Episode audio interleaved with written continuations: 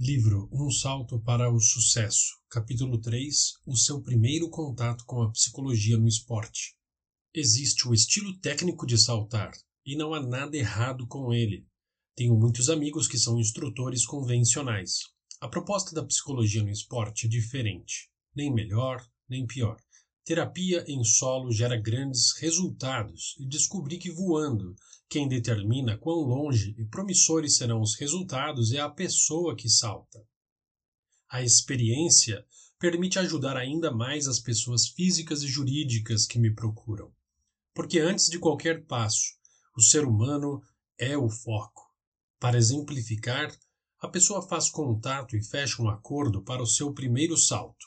Depois de todas as instruções técnicas, a sintonia entre nós permite que o aspecto emocional seja trabalhado. Posso perguntar por que você está saltando?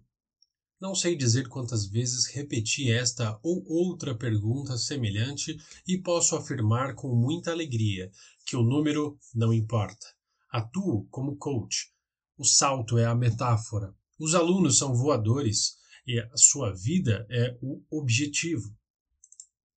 Um passeio pelos lençóis maranhenses, pelas dunas de Natal ou quem sabe atravessar os portões da Disney. O que os turistas buscam? Repare que não estou me referindo aos motivos que a levaram até estes lugares. Pode ter sido a indicação de um amigo, um sonho de criança ou mera curiosidade. Dentre estas três razões possíveis, um critério adjacente não muda. Ela foi até o Maranhão porque o amigo indicou, mas deseja viver uma experiência. O mesmo vale para os dois outros exemplos. O salto jamais poderia ou deveria ser diferente. Esportes radicais também devem ser vivenciados como uma grande experiência. No turismo, a pessoa tem vários dias para explorar o local, gostar disso e desgostar daquilo. Quanto ao esporte radical, existe uma preparação técnica que garante a segurança de um voo bem realizado. Agora, imagine um voo tecnicamente eficiente acompanhado da metáfora que mudará sua vida. Pronto. Você acaba de imaginar como é a psicologia do esporte.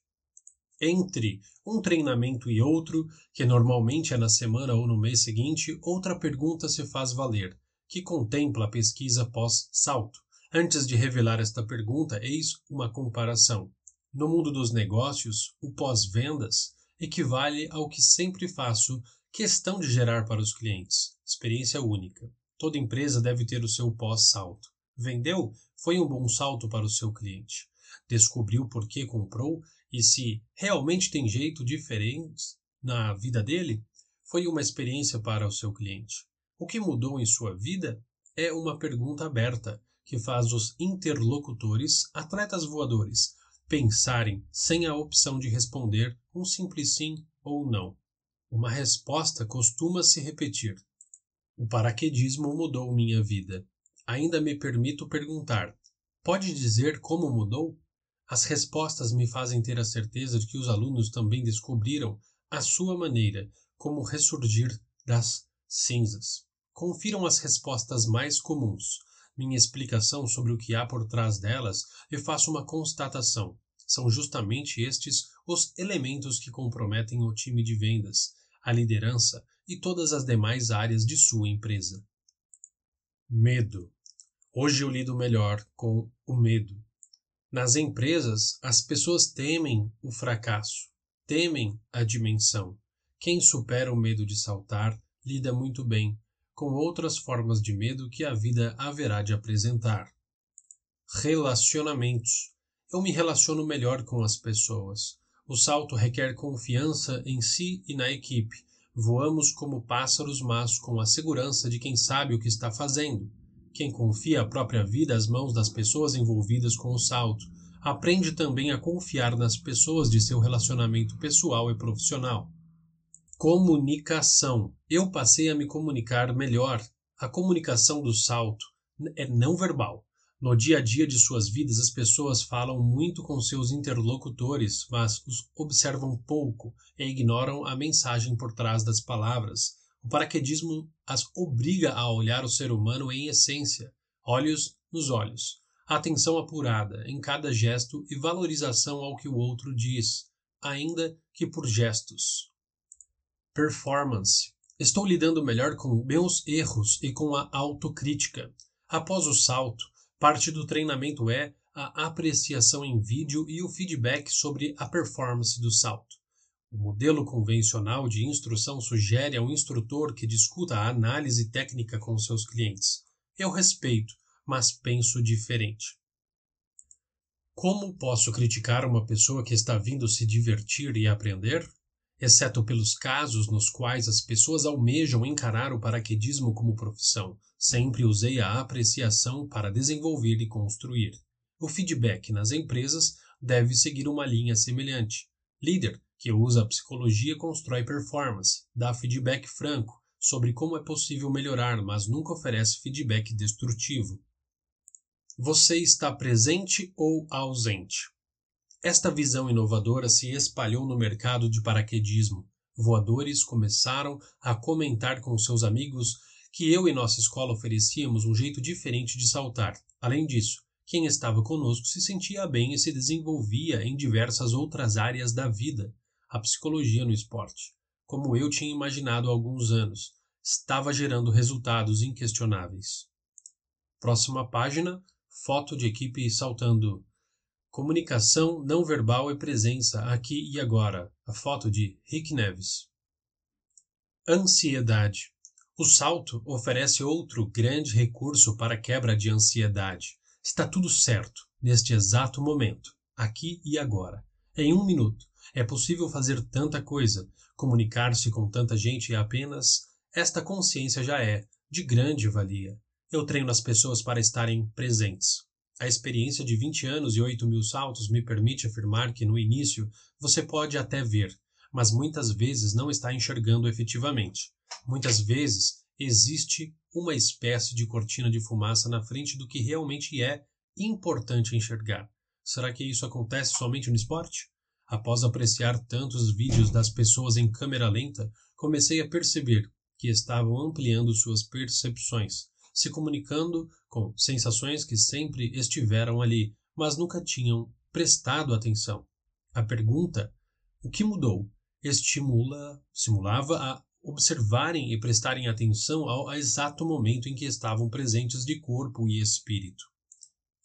A analogia oferecia uma lição acerca do que faziam em suas vidas. Logo que começavam o treinamento, as pessoas ainda traziam e transferiam a ansiedade que encaravam no cotidiano para os 60 segundos tão preciosos de salto.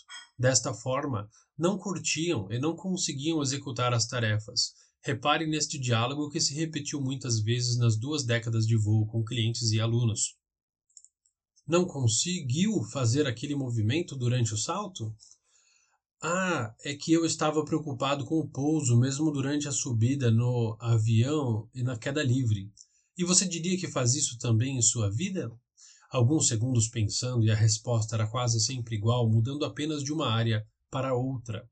Sim, às vezes estou no trabalho pensando nas contas, em outras estou com a família pensando nas pendências do trabalho, às vezes estou no banho e já pensando na reunião, ou nem lembro e percebo que comi no almoço porque estava prestando atenção em outras coisas.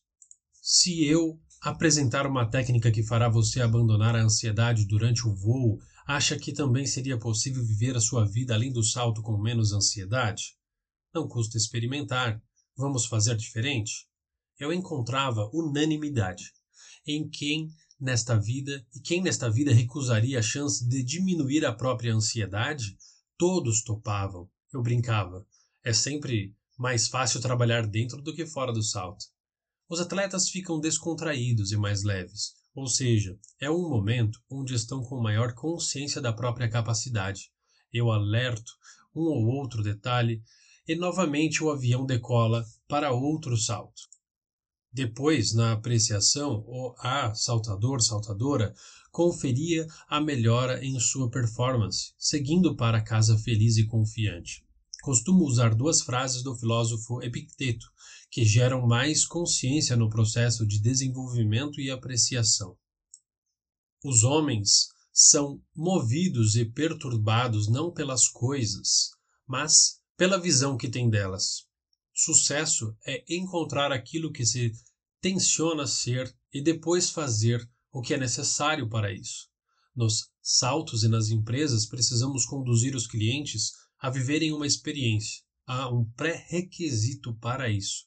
Os clientes somente podem viver uma grande experiência se o fornecedor oferecer excelência.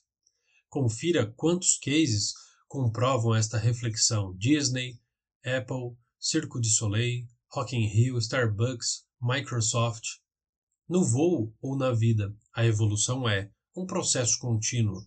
Quando conseguiam gerenciar melhor a ansiedade, era a hora do próximo passo. Já que você conseguiu melhorar, faça uma proposta. Leve isso para a sua vida pessoal e profissional. No próximo encontro, me diga se algo mudou. Uma semana ou 15 dias depois, a pessoa voltava para um novo salto com ótimas notícias sobre diversas áreas da vida que tinham melhorado após voar. O processo era cíclico e transformacional. Os alunos vinham saltar e voltavam com determinação para a vida, iam para a vida e voltavam com determinação para o salto.